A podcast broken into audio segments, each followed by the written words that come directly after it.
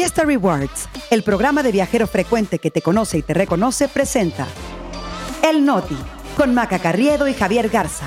Las noticias para llevar.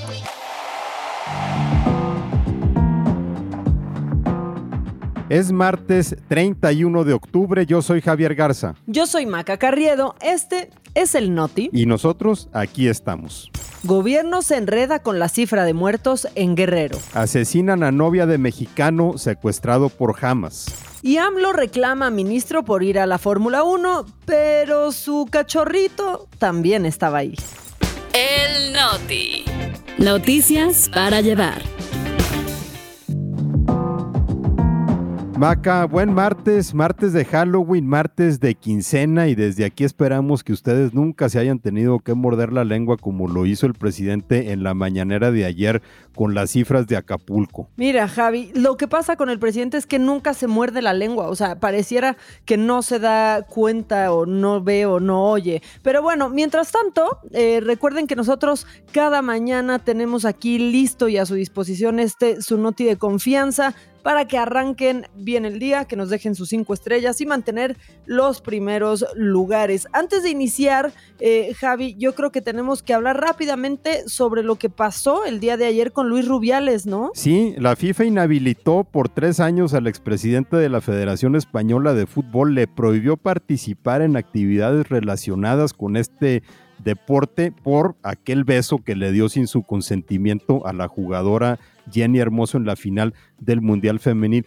Revivió el caso con un desenlace pues que quizá deje a algunos contentos, a otros no tanto. Pues sí, tres añitos eh, fuera, pero bueno, por fin podemos dejar de hablar de Rubiales y vámonos con lo verdaderamente importante, Javi, que es Acapulco, porque bueno, creo que en Palacio Nacional se hicieron pelotas, eh, nada más y nada menos que con la cifra de personas fallecidas a causa del huracán Otis en Guerrero. Resulta que el domingo, como se los contamos aquí en el Noti, el gobierno federal dijo que había 48 muertos y 6 personas desaparecidas hasta ese momento, pero el gobierno de Guerrero tenía otros datos y tuvo que entrar la gobernadora a aclarar, Javi. Sí, le hablaron en la mañanera de ayer a Evelyn Salgado y ella dijo que tenían registradas 45 personas fallecidas. Eh, hasta los youtubers paleros del presidente le hicieron ver la contradicción, entonces le tuvieron que volver a marcar a Salgado y ella dijo pues que esos eran los cuerpos que tenían en el servicio médico forense.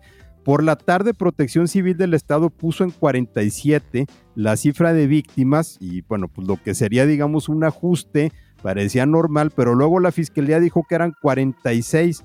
Entonces no han explicado por qué se les andan perdiendo personas fallecidas, ni tampoco también, Maca, una disparidad mucho mayor, que es el dato de personas desaparecidas, porque eh, mientras el gobierno de Guerrero dijo que eran 54, en el gobierno federal reconocen solo a 6. Bueno, y ya sabemos que tenemos un problema con esas cuentas, eh, Javi, especialmente el gobierno federal. El presidente de la mañanera pues evitó hacer cualquier comentario sobre la rectificación de las cifras, en lugar de eso pues eh, se aventó otra vez más contra la prensa, ¿no? Diciendo que algunos periodistas parecían estar en temporada de sopilotes, lo que dice cada vez que pasa algo y cada vez que un periodista se atreve a mencionarlo. Yo sí creo que pues cuestionar, ¿no? Las discrepancias entre los datos del mismo gobierno pues es una parte básica de la labor periodística. Que al presidente no le guste, pues ese es otro tema, pero pues el presidente tiene la piel muy delgadita para tener la mano tan pesadota, ¿no, Javi? Y la prensa, pues eh, digamos que está haciendo a veces la chamba que el gobierno no hace, Maca, porque hemos visto reportes de periodistas allí en Acapulco eh, que están viendo víctimas que quizá el gobierno no ha contabilizado. Un corresponsal de la Radio Nacional Pública de Estados Unidos, por ejemplo, dijo que de las playas habían sacado a por lo menos 50 cuerpos. Luego el diario Reforma publicó que 20 tripulantes de un yate de recreo conocido como Aca Rey murieron cuando el yate que estaba atracado en la bahía de Santa Lucía se volcó. Parece ser que de unas 800 embarcaciones que había en ese lugar, solo tres lograron resistir el huracán. Y siguiendo con el tema de Acapulco, pues aún no se restablece la luz ni el internet. Mucha gente está pues comenzando a padecer la falta de dinero en efectivo, Javi. No pueden ir al, al cajero, pero el gobierno ya puso en marcha un plan que es el plan billetes. Si este plan consiste en dos módulos de atención de Banjército, donde la gente debe presentar una tarjeta de débito o crédito y una identificación para hacer el trámite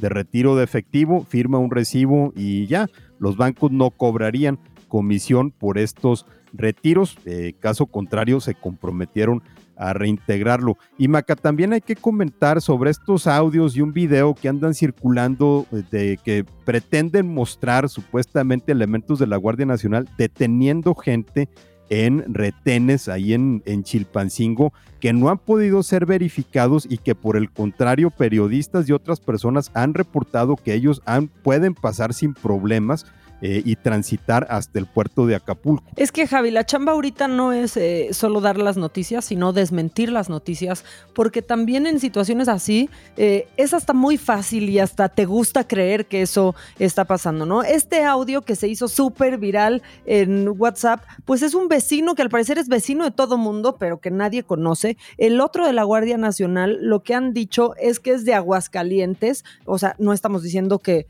¿no? Que, eso esté bien, está evidentemente mal, pero no está sucediendo en este momento ni es en, en Guerrero. Y otro más eh, que se hizo súper viral, que seguro viste, Javi, el de las cubetas, que están como tratando de acabar con una inundación y están haciendo pues absolutamente algo inútil con las cubetas. Y ese video es de Catepec. Bueno, que eso digamos que también en, en Ecatepec resultó bastante inútil, pero sí nos sirve de lección para verificar el origen de todas estas cosas que están circulando principalmente en WhatsApp, verificarlo en contra de información publicada en medios reconocidos y aquí también vamos a estar dando cuenta de todas esas fake news que circulan. Eh, pero por lo pronto sí hay que aclarar, no hay de ninguna manera ahorita detenciones en Chilpancingo o que se impide el paso a la gente hacia Acapulco y tampoco maca a los que están intentando llevar ayuda.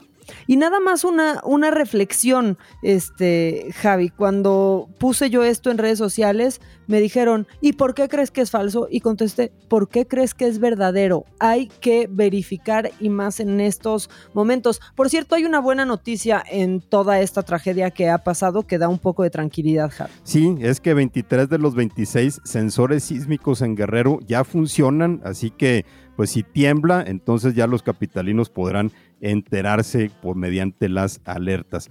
Y ahora de Acapulco nos vamos a retomar un tema que teníamos un poco encajonado, Maca, pero tenemos que regresar porque los que regresaron al trabajo fueron los funcionarios del Poder Judicial Federal que terminaron el paro de labores que mantenían desde el 19 de octubre en rechazo a la extinción de 13 fideicomisos que administran sus prestaciones, pero al mismo tiempo también anunciaron que inicia la batalla legal.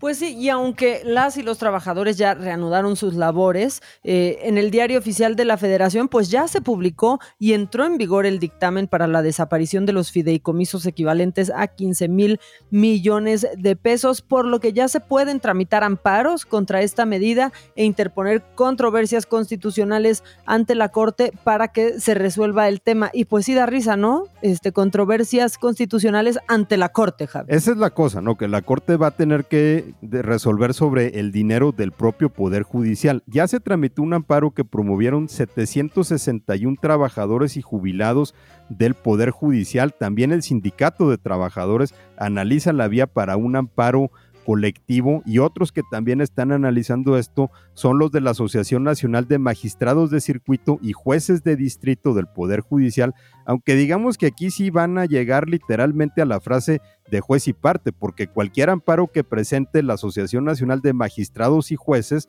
va a tener que ser revisado por un juez y luego por un magistrado. Sí, Javi, pareciera que están dando vueltas en círculos y nada más perdiendo el tiempo. De acuerdo con la reforma aprobada en el Congreso, en un plazo de 120 días hábiles deben de desaparecer los 13 fideicomisos y sus recursos deben transferirse a la tesorería de la federación.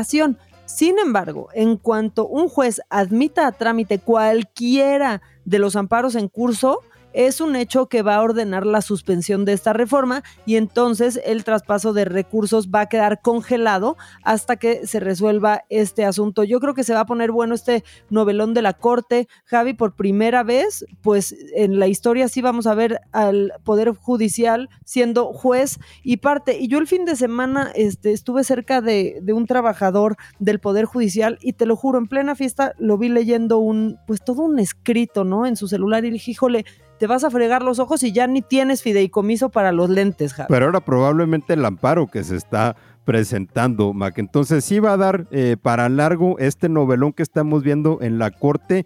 Y el otro novelón que quieren alargar, Maca, es ahí en Morena. Pues sí, tenemos que tocar esto porque se supone que ayer tuvieron que darse a conocer a los ganadores de las encuestas, o sea, a quienes serán candidatos en los nueve estados que se disputan el año que vienen. Ya sabemos que está la rebatinga y que todos quieren hueso. Sin embargo, la fecha se retrasó hasta el 10 de noviembre porque el Instituto Nacional Electoral aprobó hace poco un criterio de paridad que obliga a los partidos a llevar cinco candidatas y cuatro candidatos y estaban pero muy conflictuados todos. Sí, todos los partidos eh, se metieron en un brete con esto, pero el más afectado fue Morena porque es el que traía más adelantado sus procesos de selección de candidatos. En el frente opositor todavía ni empiezan. Eh, las encuestas publicadas en medio de comunicación daban el gane a ocho hombres y una mujer y entonces la dirigencia del partido pues tuvo que reconocer que habría hombres que ganarían la encuesta pero que no necesariamente iban a ser candidatos. Entonces en lo que terminan de cocinar los números patearon para adelante el bote. Pero quizá también a Morena le conviene, Maca, porque les da un poco más de tiempo para hacer crecer eh, pues a aspirantes que no necesariamente traían buen empuje. Y yo no sé, Javi, pero ver cómo se reparten el país como si estuvieran jugando turista, como si estuvieran jugando Monopoly para después creerse dueños de todo, a mí me empieza a molestar muchísimo. Pero bueno, donde más calientes están los ánimos, sí, es en Morena de la Ciudad de México. Jesús Sesma, el secretario general del Partido Verde, o sea, de Morenita, dijo que si no es Omar García Harfush quien encabece la 4T en la capital, su partido puede dejar la alianza. En una entrevista, eh, Chucho Sesma, para los cuates, dijo bien clarito, si se toma la decisión de poner a alguien por paridad de género, nosotros analizaremos no poder acompañar a quien se designe. O sea que, pues el 10 de noviembre sabremos qué va a ser Morena Javi. Pues sería un mensaje eh, principalmente contra la candidatura de Clara Brugada, pero difícilmente el Partido Verde puede ponerse moños a estas alturas. Que se vaya solo en la capital a ver hasta dónde llega. Entonces, nos esperamos al 10 de noviembre, Maca, pero seguramente esto va a seguir dando de qué hablar. Ahora nos vamos a Medio Oriente porque ayer platicábamos que esta semana iba a ser clave para la guerra en la franja de Gaza y el grupo palestino Hamas, que controla Gaza y que hace tres semanas atacó Israel, publicó ayer un video mostrando a tres de los 239 rehenes secuestrados desde esa incursión. Son tres mujeres, nada más una de ellas habla y lo hace para criticar al primer ministro israelí Benjamín Netanyahu por lo que dijo no haber evitado el ataque y haberlos puesto en peligro. Esta mujer es identificada como Daniel Aloni, dice que están en el día 23 de su cautiverio, lo que sugiere que fue grabado el domingo o el lunes. Eh, ella pues sí se va contra Netanyahu y eh, la contraofensiva que el gobierno de Israel ha montado en Gaza, preguntando si quiere que los maten a todos. Está bien fuerte ese video, Javi. Sí, sobre todo porque refleja el problema que tiene Israel en su contraofensiva, ¿no? Que es el riesgo de que jamás mate a los rehenes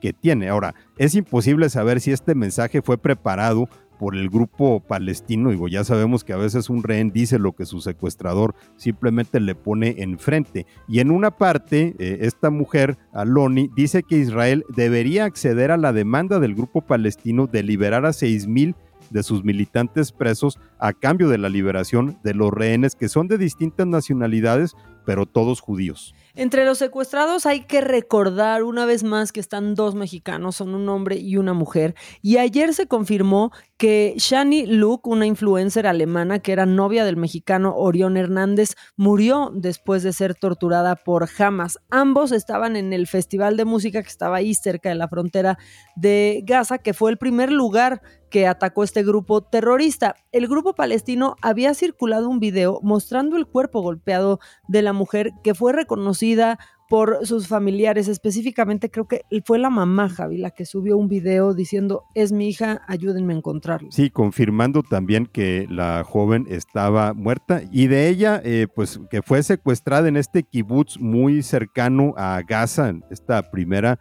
incursión, pero que no necesariamente se le hacía con el grupo de secuestrados, justo porque se presumía que jamás la tenía en otro, en otro lado. Bueno, ayer se confirmó el asesinato de la joven y ayer también soldados y tanques israelíes montaron lo que ha sido ya la mayor incursión a Gaza desde que inició su contraataque. Llegaron hasta las afueras de la ciudad capital, el principal centro de población de este territorio, mientras continuaron los bombardeos aéreos.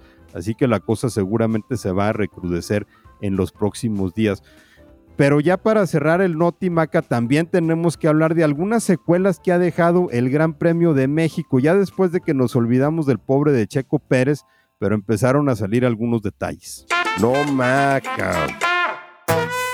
Oye Javi, y mi meme favorito es el que estaba revendiendo la gorra y decía, nueve segundos de uso, ¿no? La gorra apoyando al Checo Pérez. Pero bueno, vámonos a esto, porque ya sabemos que al presidente, pues le encanta decir que en su gobierno y en Morena no son iguales a los gobiernos anteriores, y cuando se trata de la Fórmula 1, pues tiene razón, porque unos son criticados en la mañanera y otros no, aunque hagan lo mismito. Y sí, la doble vara del presidente se vio ayer cuando criticó al ministro de la Suprema Corte, Alberto Pérez Dayán, por andar en el Gran Premio de México, pero omitió mencionar que ahí mismo andaban su hijo mayor, José Ramón López Beltrán, siempre presente en los grandes eventos, y el gobernador morenista de Michoacán, Alfonso Ramírez Bedoya. Mira, a lo mejor la diferencia estaba en que Pérez Dayán se fue a una zona donde el boleto eh, costaba más de 125 mil pesos, que es la zona de, de paddock, eh, que es la más cara, evidentemente, y aparte en su muñecota traía un Rolex que según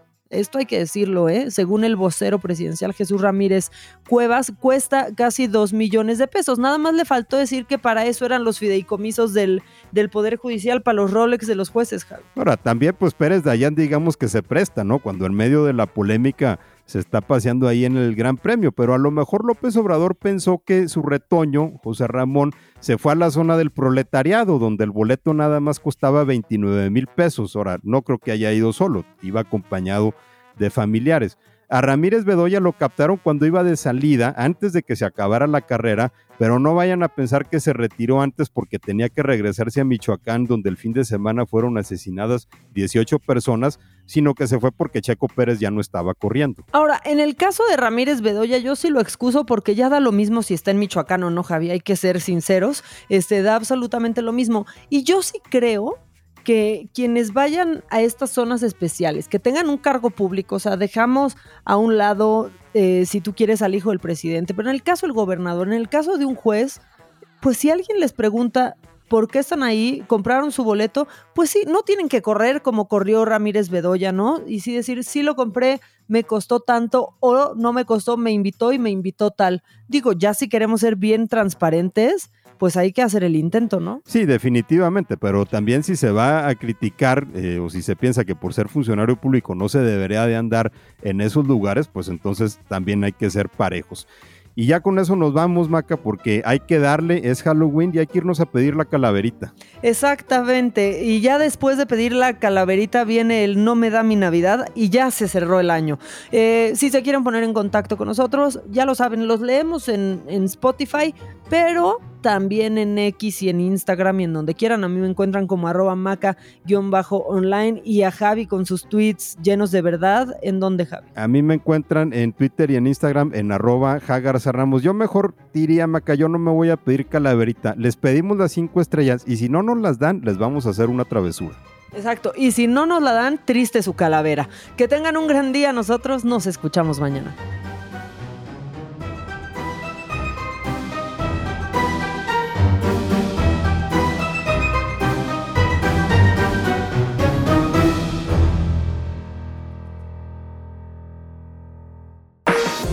Experiencias exclusivas en eventos, conciertos, obras de teatro y más, gracias a Fiesta Rewards Invita. Fiesta Rewards presentó El Noti con Maca Carriedo y Javier Garza. Noticias para llevar.